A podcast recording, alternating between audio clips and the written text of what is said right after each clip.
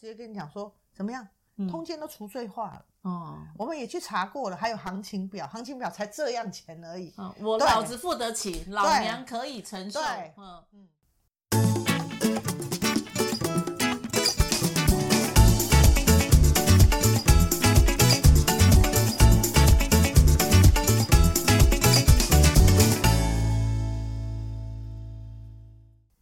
嗨，大家好，我是大影子，欢迎大家收听赛底拉律法。在我旁边的是梦玲律师，梦玲律师今天要跟我一起法律拉迪赛。好，那我们今天又开始我们的拉迪赛的那个、嗯、呃主题，今天要拉什么东西呢？诶，我最近在新闻中看到一个，诶，最近还蛮火红的。新闻跟你的工作其实是有相关的，真的吗？就是有一个男演员嘛，嗯，哦、那也入围了。哦、知道了。一讲，哎，我怎么才讲男演员，你就知道，啊、就是说，哎，他也是一个演技非常精湛，然后也入围了很多项提名的大奖。嗯然后呢，最近在已经要准备要颁奖的前夕，他的前妻就出来爆料了。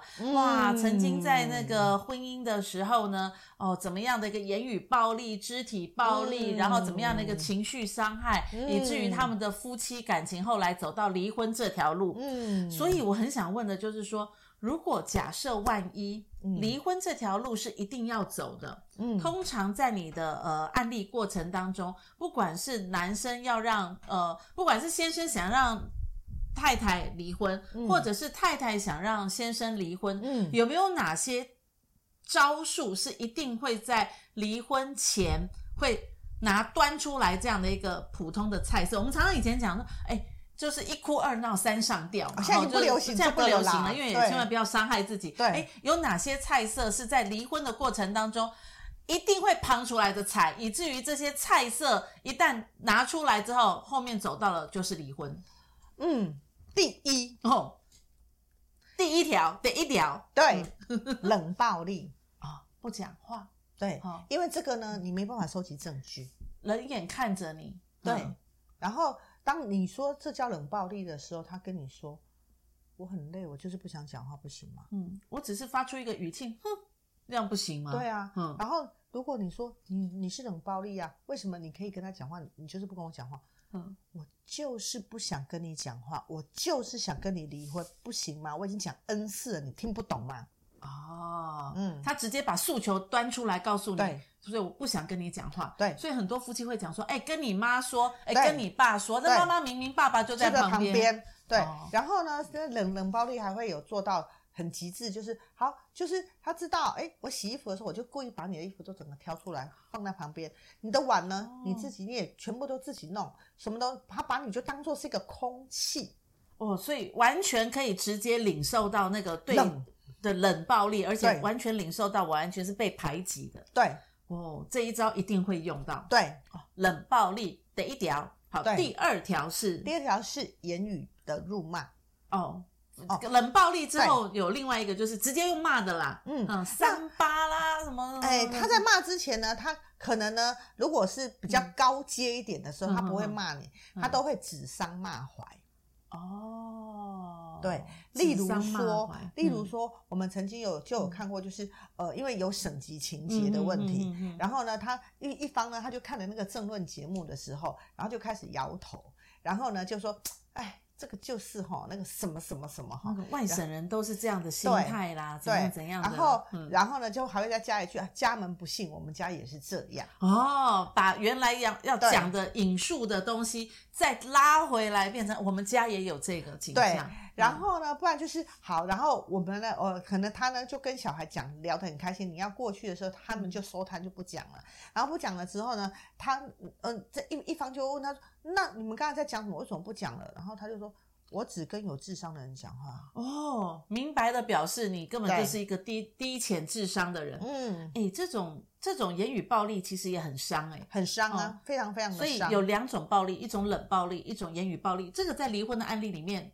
从来都一定会出现，有没有没出现可是会离婚的？嗯，比较少，其实比较少。然后还有就是，嗯、还有人会是在床，就是夫妻在床上的时候，嗯，他呢会直接就是拒绝完之后，他会说，如果跟可以跟一只母猪在一起的时候，那我就是一个病态了。哦，直接把把你的身体哦、嗯、形容成母猪、嗯、公猪这样子，对对、哦，所以带着一种形容词。对，那、哦、那这种呢，这种语言的伤害，它是很高级的。嗯，对。那因为呢，一般的那种什么。哭闹骂，其实这种是比较低阶的。哦、嗯，对，那那也真的就是言语收集的不够丰富。对，哦，所以其实国文造诣还要很好，才有办法骂骂出这么高阶的部分。嗯、对，要不然大部分的人都是骂那个死不要脸的啦，对，你这个外面的，对对对啦，对对，就一定是骂这种就是诋毁的、嗯。可是你那种就是骂人。不带脏字，对对对，感觉还很优雅，对，可是真的很重伤害，对，这种伤害还反而比较重，对，好，好，然后我们还有暴力，对，言语伤害，然后第三种呢，嗯、就是他会在各样无形的、嗯、你可以看得到的地方的时候，他会让你知道，就是你睡觉要睡得很安稳哦。有一种恐吓，对、哦、他们半夜会起来磨刀的那种、嗯，对。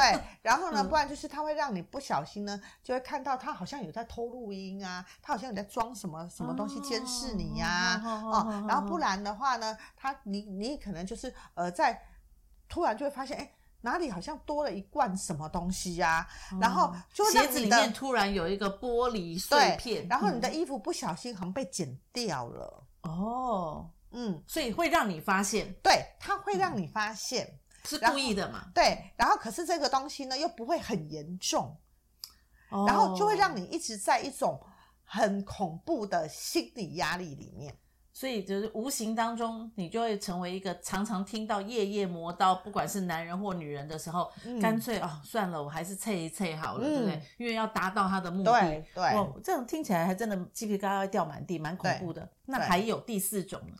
第四种，他就是很清楚的，就是直接把他跟外面的男人或女人的东西，把它摊在那边给你看，就是摆明了，反正我也不会跟你过。你看外面的男人或外面的女人就是比你好，对，嗯，然后然后再告诉你，你要钱没有？因为我全部该处理，嗯、要么是该处理就处理完了，要么就是我本来就是一个没有钱的，你看着怎么办？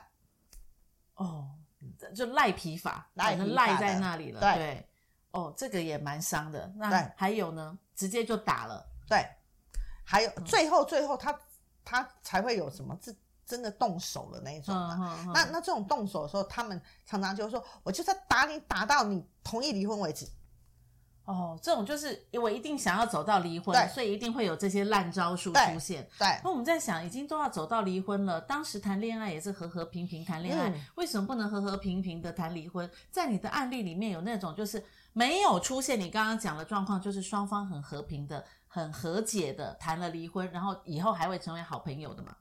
嗯，以后有没有成为好朋友我不知道，但是、嗯、呃，也的确会有，就是双方就是呃来我这边是很和平的。可是呢，通常我要讲就是，他们双方就算他们很和平离婚，其实他们在过去可能也经历过一阵子很不和平，所以难免只是比例的问题。对对一定会经历过一些冷暴力嘛，不想跟你讲话是一定会出现的。对，好，然后再来就是用言语来诋毁你嘛。嗯、好，那长得这么肥，这么笨，这么这个还是还低阶的哦，那种高阶的。呃，请原谅我言语还不够丰富。嗯。那再来就是哦，还有一种就是，我就贪了，我带小三回家总可以吧？对，好，摆明了在你面前恩爱，把反而把你变成是一种陌生人。对，哎，那这个很伤哎，都已经公然入室了，对不对？嗯。那还有这最最最担心的就是直接就打了。对啊，并且我们现在越来越多，他他会直接跟你讲说怎么样？通奸都除罪化了哦，我们也去查过了，还有行情表，行情表才这样钱而已。嗯，我老子付得起，老娘可以承受。嗯嗯，多打你几拳，我也我也乐意，嗯，看你要不要签嘛。嗯，哦，反正我就是没有。哎，这样听起来很无辜哎。如果说硬硬被硬被要求离婚的那一方是很无辜的耶。是啊，所以如果遇到这些贱招的时候，该怎么办呢？总是无辜的人也很也很也很无奈。那。那一直常常被可能就是谣言恐吓，或者说明明没有做成这样，硬讲说我打你，嗯、我也蛮难受的、嗯。那都已经走到离婚了，嗯、对啊，你还一直讲污蔑我，那造成我惹的名誉受损、嗯，那这种见招怎么拆招呢？嗯，其实应该是这样讲，呃，每每一个来我这边的时候，我、嗯、我都会先问他们一句，就是你到底要不要离婚？这个东西是非常的重要。想要，可是又不想对，因为很多人是想要，可是我又不甘愿。对对那对，那呃，通常有几种，第一个是我还爱他，嗯，可是他不爱我，所以我我我觉得我要为我的婚姻，我要死守四行仓库，嗯，到最后一刻。对，他总有一天会回头的。对，嗯，这是其中一种浪漫爱情法。对，然后这个的光谱的的另外一端就是碰到渣男我就断舍离。嗯嗯嗯，这是另外一种。嗯，那第三种是最多的，嗯，就是嗯想离，可是我又觉得不甘心、不甘愿。嗯，老老娘我已经把我的青春最美好都已经赔下来了。我二十岁到四十岁，对，人生最人人生最精华的时候都给我要工作那个时候有，要男人那个时候有，现在要工作也没有，要男人也没有。然后现在你又不给我钱，对，然后你又不给我钱，你要跟我那离，所以我就非常非常的不甘愿。嗯。那那，但是我常常会跟所有的妇女说，哈，就是其实不甘愿是让你自己面对这样子的一个过程里面，是你加工自伤了。哦，他一个渣男或者是渣女伤害了你，伤害了。可是你的不甘愿，你可能加工自伤。对你，你可能跟他他戳你一刀，可是你自己也放了两个小剑，自己又砍了两刀。对对，那那很多人说，那可是这个时候我真的就是很。很不甘愿，那我该怎么办？嗯、那我说所有的不甘愿没有关系，你都一定要先收集证据。那那那就很多人就会跟我说，那收集证据不就等于要离婚了吗？我说，其实说真的，我觉得你现在不甘愿，未来你还是可能会要离婚。但是你可以先把证据收集到以备不时之需。嗯、那什么样的证据呢？对，就是你要收集哪些证据？对，第一个，嗯、如果说他是他的骂你的，你要你要有这种录音。哦，对，对你你的录音的资料，你一定要很齐全。你要长期、长年累月，也要花一段时间才能把那种冷暴力的言语收集下来，对，对不对？然后第二个是，嗯、如果如果他是冷暴力的状况，嗯、我建议是你可能要用写日记的部分，你也你要把很很多东西，你要把它先记录下来。哦、这个记录东西未来有没有用是一回事，但是当你要把它当做是一个证据的一环的时候，这是可以用的。嗯，要不然突然间要问的时候，那他怎么对你？他就不跟我说话。对，那个这个就很很难表述，对，对不对？对。嗯。然后第三个呢，就是如果说他有这种锤门啊，门破了一个洞啊，哦，或者是他有做一些更夸张的事情啊，因为我们也曾经有碰过，就是呃，那个他知道他太太是有洁癖的人，嗯，可是他呢就故意那个。尿尿就把它尿在外面，嗯嗯嗯嗯，就是尿的多多一滩，嗯嗯，然后他就每天就做这种让他太太很抓狂的事，受不了的事情。对，嗯，那我我们我们就说这个，你可能你要把证据收集清楚，什么收集什么，收集他做的时候的这个，以及收集你去跟他讲的时候他的反应的录音，是。或者是你们的赖的对话，因为这个东西他才能够把它串接在一起，对。然后接下来就是你要有人证。那那很多人说，那这怎么会有人证呢？对啊，都是家里的孩子，嗯、那孩子可能都被他收买了，因为爸爸有钱，都会买礼物给他。嗯嗯、那有可能是这个，但是呢，如果你有回去跟家人讲，其实虽然家人讲这个是传闻证据，不见得能够当，但是现在法官越来越能够去接受，就是他把所有的证据纵观了之后来，来做一个判断。所以连家人讲的这个部分，你可能也要有一些证据也可以收集。例如，你不要全部，你不要你全世界就只有一个朋友，好吗？嗯，你的朋友如果有三四个，那你至少三四个人，呃，我们不用成为一个天天抱怨的人，可是这些朋友都可以听过你在讲述你的家里的状况。是对，所以这些都可以当做是资料整理下来。对，那也像你讲的，就是说，哎。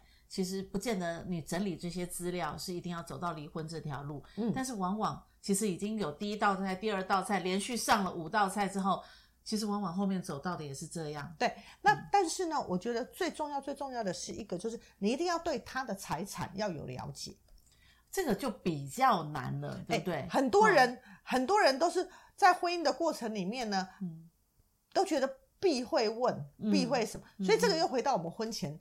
婚前契约，其实这个东西，如果在婚前的时候能够彼此的坦诚，嗯，其实让你知道，你你不一定要知道到他总共有一百二十三万五千三百二十一元，不用知道这么细，嗯，可是至少你知道说，哦，他大概会在哪个银行有什么样的状况，然后，嗯，他名下他有买过什么房子或者是什么，你未来你就算你要做强制执行，或者是你知道他开始脱产的时候，嗯、你也比较知道该怎么做。哎，那我问一个问题，嗯、呃，已经是结发夫妻共同奋斗一阵子，然后呢，呃，太太对先生大概收入状况也一定有一定的基础认识，嗯、可是这个时候好死不死，先生中了乐透。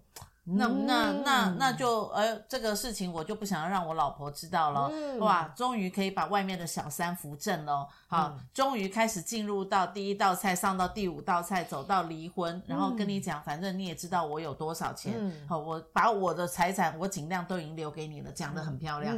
可是有个两亿在那边等的时候，假设真的离婚之后，后来老婆发现了，哎，原来在我们结婚的这段过程当中，他的确有一个。财产是在那边的时候，还可以再回过头来要求吗？可是他们已经离完婚了。嗯嗯，对，就是呃，第一个哈，乐透这件事情啊哈，不算是剩余财产分配哦。对，所以拿不到。基本上，table 看 table，好 table，好，贴心。对，嗯。但是如果今天呃，他有放在账户里面，让你知道，其实。呃，可能在谈的时候可以有其他的方式可以谈，嗯，但是如果他藏的好好的，嗯，然后你之后才知道的话，嗯，这个可能就真的是拿不到。哦，好吧，那所以还是总归一句话，还是早一点让呃对方的财产让你在你的里面是透明化的，对，你、呃、清楚明白，收集证据，对，好，你今天跟我们分享了一个叫做预备走到离婚的五个贱招。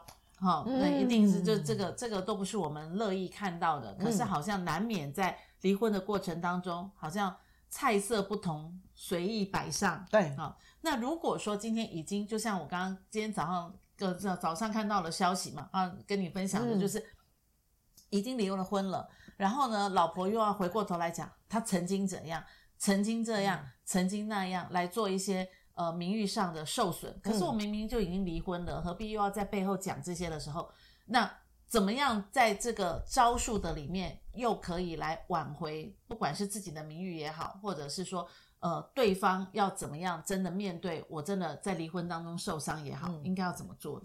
其实哦，如果他们当时在离婚协议的时候、嗯、有加一条，就是说双方不得已不得将。双方在婚姻存续当中所有的事情去告诉其他人的时候，嗯、那我觉得这个，然后还有一个就是，如果泄露的时候，嗯、呃，要罚新台币多少多少钱，嗯嗯嗯，这个比较有一个贺主的作用。所以这句话相对来说，在离婚协议书上，相对是一个蛮重要的点。呃，对我们，呃，如果我们是在处理婚姻里头比较多把把柄可能会被对方抓到的人，他们通常会压一条这个。哦哦哦，对，这条 OK 对 OK。那但是呢，现在的爆料呢，又都是很厉害的。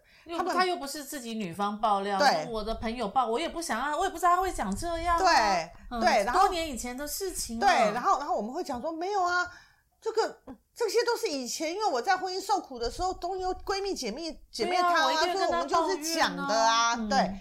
然后呢，还有就是有人可能就是，要么是去国税局，就是去给你检举呀。哦，曾经他有漏过什么什么啦？然后或者是呃，就会有其他的一些呃，甚至还有人会去那个那个叫什么调查局会去检举一些事，因为他知道公司太多事情了。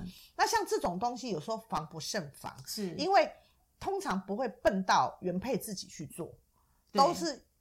做了好几手之后才去做的，哦、朋友告诉他姑妈，姑妈又告诉他的儿子，就儿子看不下去，哇，这根本就是跟他一点关系都没有的，对，出来爆料，对，然后就正义魔人就出来了啊，嗯、对，所以这个其实要要防范，其实嗯，怎么赌呢？因为反正我们也都离了婚嘛，不管对错啊、哦，已经走到离婚这条路，双方都要改开始展开各自人生的时候，嗯、突然。